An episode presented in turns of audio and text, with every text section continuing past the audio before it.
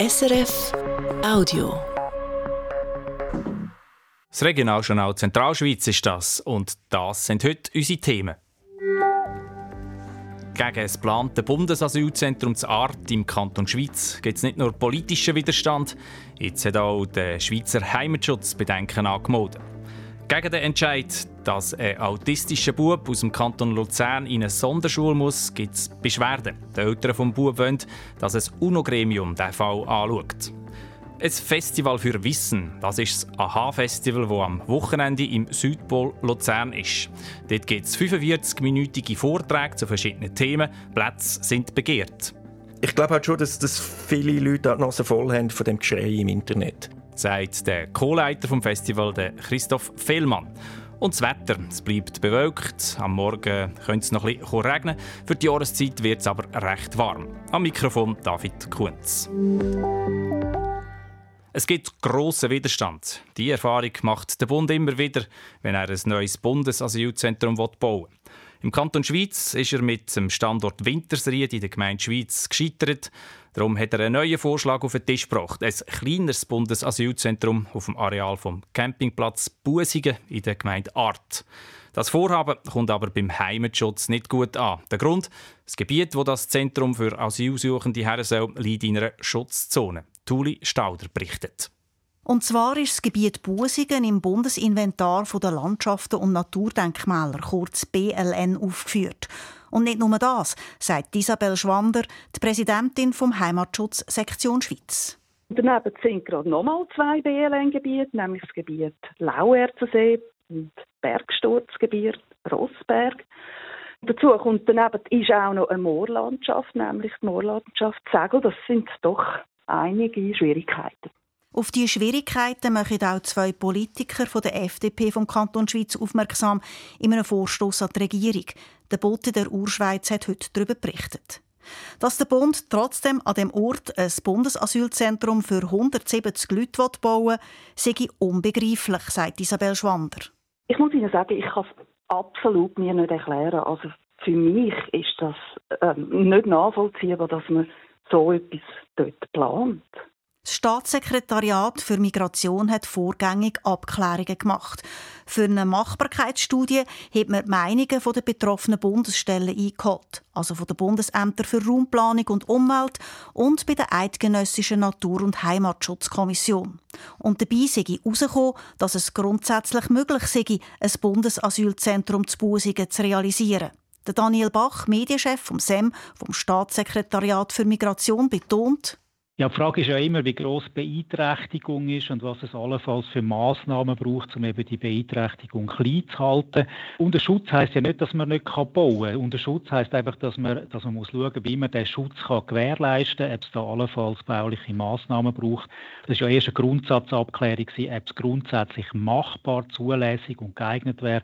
Und da ist man zum Schluss gekommen, ja, das ist es grundsätzlich, ohne dass man es jetzt im Detail schon angeschaut hat genau anschauen, das wird bei der weiteren Planung noch passieren. Der Daniel Bach sagt, beim SEM ginge man darum davon aus, dass man das Asylzentrum realisieren könne. Aber klar, es sei noch ein weiter Weg bis dorthin.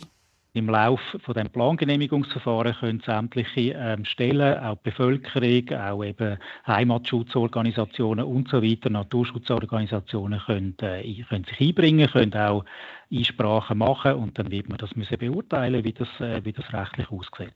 Und wird sich der Heimatschutz gegen das Projekt rechtlich wehren? Isabel Schwander dazu. Also grundsätzlich ist es so, dass wir nie können sagen ob wir ein Rechtsmittel ergreifen, wenn etwas noch nicht aufliegt. Aber wie ich vorher gesagt habe, für mich ist nicht, bis jetzt nicht nachvollziehbar, wie das gesetzmäßig könnte, ähm, erstellt werden und darum ist eine Beschwerde sicher wahrscheinlich. So oder so klar ist, in der Zentralschweiz muss über kurz oder lang ein Bundesasylzentrum her.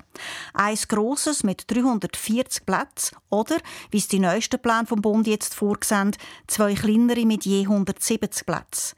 Da wäre das eine neben zu Busigen in der Gemeinde Art vorgesehen, für das zweite ist man mit den anderen Zentralschweizer Kantonen noch im Gespräch. Wir kommen zu den Nachrichten. Die Fachstelle für Gesundheit und Prävention vom Kanton Schweiz hat eine Studie gemacht zum Drogenkonsum von Jugendlichen. Sie hat vor allem herausfinden, ob die jungen Leute Drogen und Medikamente mischen. Christian Oechsli. Hintergrund der Umfrage zum Mischkonsum ist auch ein Fall zu Lachen aus dem Jahr 2020. An einer Party hat du ein 16-Jährige Morphin, Alkohol und Xanax genommen und ist gestorben. Die Fachstelle hat für eine Studie fast 1200 Leute befragt im Alter zwischen 13 und 25. Das Resultat? Zwei Drittel der Befragten nehmen gar kein Suchtmittel. Bei den anderen sieht es so aus, wenn sie etwas nehmen, dann ist es am häufigsten Alkohol, Tabak und Cannabis. Harte Drogen nimmt laut der Umfrage fast niemand. Und auch der gefährliche Mix sieht Ausnahme, sagt Dennis Zey von der Fachstelle. Konkret sind es 0,8 Prozent, die einen hochproblematischen Mischkonsum angegeben haben. Also sie mischen den Medikament mit Alkohol. Und natürlich sind jetzt da eigentlich sehr wenig, die wir gefunden haben. Und trotzdem ist es wichtig, dass man eben das Thema nicht aus dem Fokus verliert, weil es ist einfach sehr riskant und man riskiert mit dem eigentlich sein Leben, wenn man so Substanzen miteinander mischt. Und darum sollte man natürlich weiterhin sensibilisieren. Ihre Forderung ist darum, die Prävention muss sich mehr auf die Jugendlichen konzentrieren, die gefährdet sind. Und die Polizei müsse bei Kontrollen nicht nur nach Cannabis suchen, sondern eben auch ein Auge auf Medikamente haben. Nach dem Brand vom Wohnhaus Zwicken im Entlebuch am Montag ist immer noch unklar, warum es brennt hat. Auch die Identität der drei Leichen, die aus dem Haus geborgen worden sind, sind nach wie vor nicht bestätigt, heisst es bei der Luzerner Polizei auf Anfrage von der Nachrichtenagentur Kisten SDA. Wahrscheinlich nächste Woche rechnen wir mit neuen Informationen wie es den beiden Personen geht, die verletzt ins Spital gebracht worden sind. Dazu haben sie keine Angaben. In der betroffenen Gemeinde Escholz-Matt-Marbach sei die Betroffenheit nach wie vor gross, schreibt der Gemeinderat auf der Internetseite. Es seien mehrere Anfragen eingegangen, wie man für die Betroffenen spenden könne. Die Gemeinde hat darum ein entsprechendes Konto eingerichtet. Zu Cham im Kanton Zug ist es heute zu einem Arbeitsunfall gekommen. Ein 27-jähriger Arbeiter ist mit zwei Gerüstelementen zwei Meter in die Tiefe gefallen. Dabei hat er sich erheblich verletzt, schreibt die Polizei in einer Mitteilung. Er ist dann ins Spital gebracht worden. Wie es zum Unfall gekommen ist, das werde jetzt untersucht. Der frühere Langläufer Sepp Haas aus dem Entlebuch ist im Alter von 86 gestorben. Nach kurzer Krankheit, das heisst seine Todesanzeige im Namen der Familie. Der Sepp Haas hat als erster Schweizer Langläufer an Olympischen Spielen eine Medaille gewonnen. 1968 zu Grenoble, über 50 Kilometer, ist er auf den dritten Platz gelaufen und hat Bronze geholt. Er hat nicht zu den Favoriten gehört und es darum kaum können glauben, dass er es aufs Podest geschafft hat, hat der Sepp Haas 2018 in einem Interview gesagt. Da äh, braucht es schon noch eine rechte Leistung, dass man das eben das Rennen richtig einteilt und am Schluss noch zusetzen und nachher erst noch zu Erfolg zu haben. Und da haben wir schon zweimal müssen schlucken, ist jetzt das wahr oder ist es nur ein Traum? Sein Erfolg hat für Aufsehen gesorgt und hat dem Luzerner auch die Ehrung zum Schweizer Sportler vom Jahr eingebracht. Kinder mit einer Beeinträchtigung sollen, wenn immer möglich, können in die Normalschule. Das steht in der UNO-Behindertenrechtskonvention, die die Schweiz vor zehn Jahren unterschrieben hat. Das passiert aber noch viel zu wenig, kritisieren die Behindertenverbände. Sie setzen sich dafür ein, dass weniger Kinder in Sonderschulen kommen. Um das zu erreichen, kommt jetzt ein Fall aus dem Kanton Luzern vor einem UNO-Kinderrechtsausschuss. Der Semi Studer berichtet. Im Fall geht es um einen Bub aus der Region Sursee. Heute ist er 8,5-jährig. Auf den ersten Blick ein Bub wie jeder andere. Aber er lebt in einer eigenen Welt. Redet wenig, beobachtet aber genau, was um ihn herumgeht. Schon mit dreijährig ist klar geworden, der Bub hat das Autismus-Spektrum-Syndrom, frühkindlichen Autismus. Wo es darum gegangen ist, wo der Bub in die Schule gehen kann, hat die Dienststelle Volksschulbildung vom Kanton Luzern nach Abklärungen durch die Schulpsychologin entschieden, dass er in eine Sonderschule muss. Das gegen Willen der Eltern. Die wehren sich. Sie wetten, dass ihr Bub in einer normalen Klasse integriert wird, dass er mit Gleichaltrigen in die Schule gehen kann. Sie gehen ans Kantonsgericht, blitzen dort aber ab. Weiter vor das Bundesgericht. Aber auch dort heisst es, der Kanton Luzern hat richtig entschieden, Beschwerden gegen die Einschulung vom Bub sei unbegründet. Und jetzt diese Woche also der nächste Schritt. Die Eltern machen eine Beschwerde vor dem UNO-Kinderrechtsausschuss zu Genf. Unterstützt werden sie dabei von Inclusion Handicap, der Dachorganisation der Behindertenorganisationen in der Schweiz. Es ist die erste solche Beschwerde in der Schweiz überhaupt. Die Eltern vom Bub wollen am Radio nicht reden. Dafür erklärt Caroline Hess-Klein von Inclusion Handicap, wieso sie die Beschwerde bei der UNO machen. In der Rechtsberatungspraxis von Inclusion Handicap rufen jede Woche Eltern an, Eltern von Kindern mit Behinderungen, die mit sehr ähnlichen Situationen konfrontiert sind aus dem Kanton Luzern und auch aus vielen anderen Kantonen. Und es zeigt sich, dass bis jetzt die Inklusion in der Schule nicht verwirklicht werden konnte. Und dieser Weg an den Ausschuss soll etwas in Bewegung setzen. Das, weil die Schweiz schließlich vor zehn Jahren die UNO-Behindertenrechtskonvention unterschrieben hat. Dagegen verstoßen zum Beispiel aus dem Kanton Luzern. In diesem konkreten Fall sind wir tatsächlich der Ansicht, dass die Bedürfnisse des Kindes völlig ungenügend abgeklärt worden sind und wir haben Expertinnenberichte, also Berichte von Personen, die im Bereich Autismus spezialisiert sind, die festhalten, dass dieses Kind effektiv nicht die nötige Unterstützung erhält und dass das dazu führt, äh, dass der Zustand dieses Kindes sich im Laufe der Zeit verschlechtert. Gegen die Vorwürfe wehrt sich Martina Krieg. Sie ist Leiterin der Dienststelle Volksschulbildung beim Kanton Luzern. Zum konkreten Fall können sie nichts sagen, weil eben eine Beschwerde hängig sei. Bei ihnen sei aber etwas klar.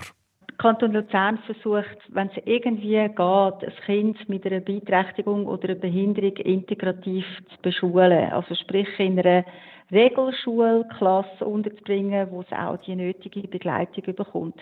Grundsätzlich sei Luzern vorbildlich unterwegs im Vergleich mit anderen Kantonen. Das zeigen die Zahlen vom Bundesamt für Statistik.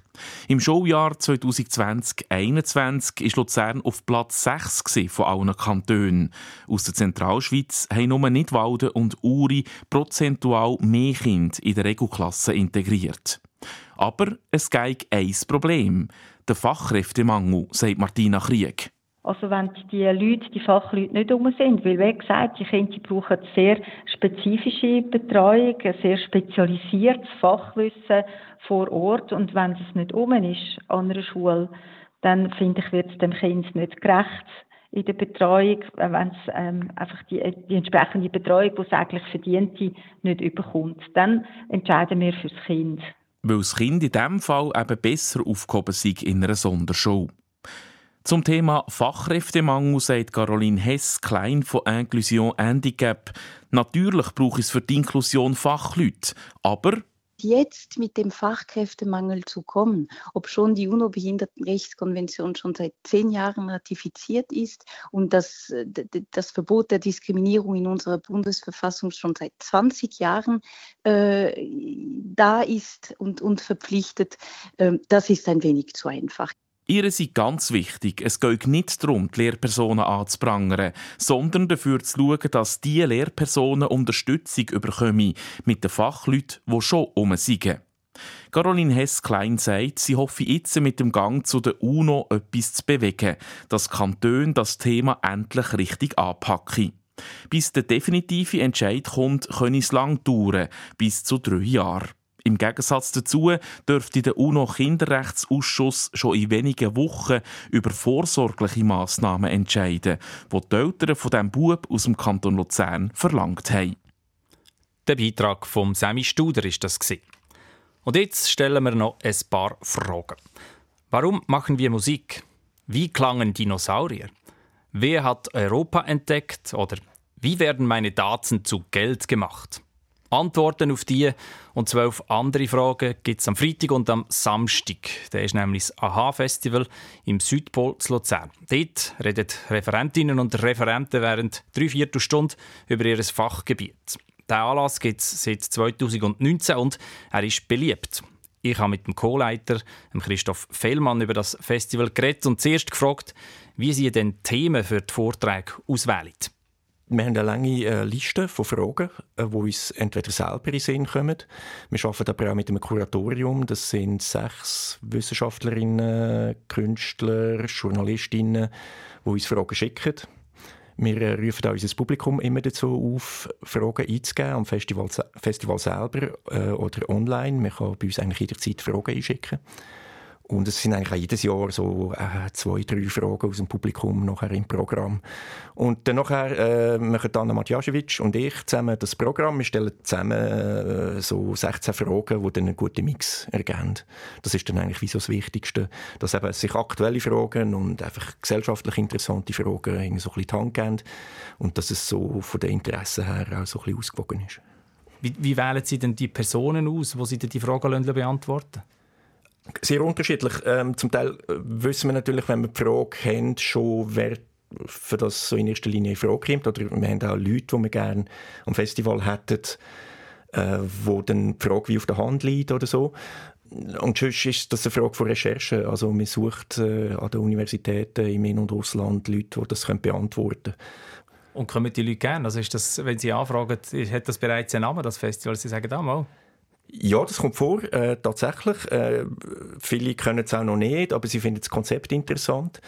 Was von den Referentinnen und Referenten wirklich geschätzt wird, zum Beispiel, ist, dass wir kein Kongress sind. Also, dass die Expertinnen dort nicht die Leute treffen, die sie sonst immer treffen, sondern äh, sie gehen dann eigentlich auch am Abend noch weitere Vorträge schauen und sind eigentlich wie auch noch als Konsument dann auch noch dort, nebst dem, dass sie geredet haben. Heute ist es ja auch häufiger so, gerade in der Wissenschaft, wo sie ja behandelt jetzt mit, mit ihrem Festival, dass es Leute gibt, die eben auch Antworten aus der Wissenschaft in Frage stellen. Wie gehen sie mit dem um? Gibt es denn Themen, wo sie sagen, ja, das können wir jetzt nicht bringen, weil da gibt es da gibt's wirklich keinen kein Konsens, keinen wissenschaftlichen? Nein, so Themen, also wir versuchen so die, die Hype-Themen eher zu vermeiden äh, und dann eher vielleicht zwei Jahre später mal darauf zurückzuschauen oder ähm, etwas anderes haben, irgendeinen Aspekt zu nehmen, der jetzt nicht gerade so äh, eh schon jeden Tag auf den Online-Foren diskutiert wird. Weil wir müssen das nicht auch noch verdoppeln, so die Diskussionen und so. Natürlich äh, kann man sich auch fragen, ja, ist das gerechtfertigt, dass dann eine Person eigentlich wie die Frage beantwortet? Es gibt natürlich der Person, die da redet, ein gewisse, gewisses, gewisses Gewicht. Oder der Forschung. Es ist aber so, dass die meisten Themen, wie zum Beispiel äh, KI, Digitalität, Klimawandel, die kommen eigentlich jedes Jahr. Und es entsteht eigentlich über die Jahre hinweg schon auch eine, Vielstimmigkeit zu diesen verschiedenen Themen, gerade auch zu kontroversen Themen. Christoph Fellmann, was ist eigentlich Ihre Motivation, dass Sie das Festival organisieren? Wieso machen Sie das gerne? Jetzt schon zum fünften Mal? Also ich war ja früher mal Journalist gewesen. Ähm, und auch jetzt, jetzt, wenn ich zum Beispiel Theater mache, das ist immer ein Aspekt, der mich interessiert, die Realität. Also ich, ich erzähle nicht gerne Geschichten, irgendwie, die ich mir einfach nur ausdenke. Mich interessiert einfach, wie, wie die Welt funktioniert und, und was hinter dem steht, was da täglich äh, in den Nachrichten kommt. Und da irgendwie wirklich gute Leute auf die Bühne zu holen, die zu dem etwas zu sagen haben, die Antworten geben können, äh, das, das ist einfach ein toller Job. Das Festival das ist eine Veranstaltung mit lauter Vorträgen. So Frontalunterricht, wo ist eher verschrauen, wenn man so will. Wieso hat das trotzdem Zulauf? Ich glaube halt schon, dass, dass viele Leute die Nase voll haben von dem Geschrei im Internet. Natürlich kann man alle die Vorträge, die wir haben am Festival zu all diesen Themen, kann man 10'000 Videos auf YouTube schauen.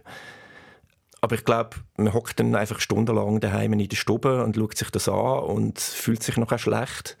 Und wenn man an ein H-Festival geht, ist man an einem coolen Ort. Im Südpol hat es eine Bar, man kann ein Bier mitnehmen in, äh, in Vortrag.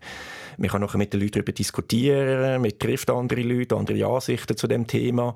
Äh, und das ist einfach ein, ein sozialer Austausch, der nicht verschwindet, nur weil es jetzt Internet gibt. Und ich glaube, der, der, der Erfolg von, von dem Festival, oder der relative Erfolg, es ist jetzt nicht, wir reden ja nicht vom Hallenstadion, aber dass, da, dass man doch den Südpol füllt mit einem so einem Festival, liegt, glaube an dem, dass man einfach das Bedürfnis danach, Sachen zu verstehen, äh, in unserer Welt kombiniert mit Ausgang, mit Freizeitaktivität, mit dem Treffen von Freundinnen und Freunden, von anderen interessanten Leuten. Ähm, ich glaube, so einfach ist das. Wenn funktioniert der Vortrag gut? Also jetzt Ihrer Erfahrung, was, was braucht es, dass das Thema beim Publikum gut ankommt? Das Thema, also die Frage, ähm, muss die Leute interessieren. Das ist mal das Erste. Da gehen die Leute rein und, und wenn dann nachher jemand wirklich fundiertes Wissen dazu beiträgt, die Frage zu beantworten, dann kommt es eigentlich immer gut an. Ähm, natürlich haben es die Leute gerne, wenn jemand frei redet oder wenn jemand äh, humorvoll redet und so, aber es ist nicht, äh, das ist nicht eine Bedingung oder so, dass die Leute enttäuscht rauskommen oder nicht. Es ist, ist wirklich so, ähm, wenn sie etwas gelernt haben, etwas gehört haben, was sie noch nie gehört haben oder eine neue Sicht bekommen haben auf ein Thema, dann sind die Leute eigentlich zufrieden und ja. Jetzt schauen wir noch einmal auf das Programm. Welchen von diesen Vorträgen wollen Sie dieses Jahr unbedingt hören? Also etwas, was ich ganz sicher will hören ist, das, äh, ist die Frage, wie kann Migration entpolitisiert werden. Ich finde, das ist etwas, was mich auch persönlich umtreibt. Äh, man hat es jetzt in den letzten nationalen Wahlen einfach wieder erlebt, wie, wie fest das Thema Migration Köpfe einnimmt. Das ist einfach ein Thema, wo wir irgendwie als Gesellschaft weiterkommen müssen. Und ich glaube, bei diesem Talk wird man Ansätze dazu erkennen, wie das vielleicht möglich ist sagt Christoph Fehlmanns. Ein H-Festival im Südpol Luzern fährt am Freitag am 6. Jahr und dauert zwei Tage. Sie hören das Regionaljournal Zentralschweiz. Es ist jetzt gerade 5 vor 6 an dem Mittwochabend. Zeit für einen Blick aufs Wetter. Und was das Thermometer angeht, da sieht es fast noch aus, als würde das Quecksilber im Winter davonlaufen.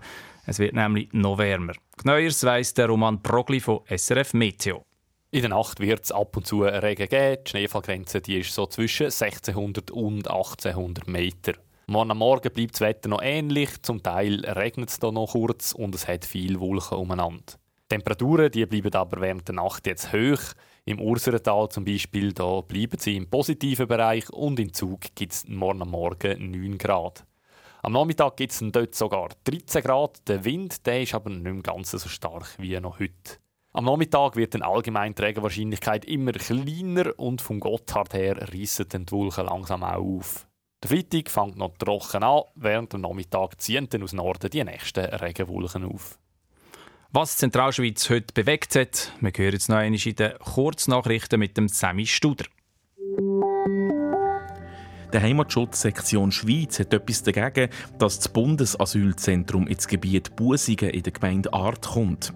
Das Gebiet ist im Bundesinventar der Landschaft und Naturdenkmäler aufgeführt.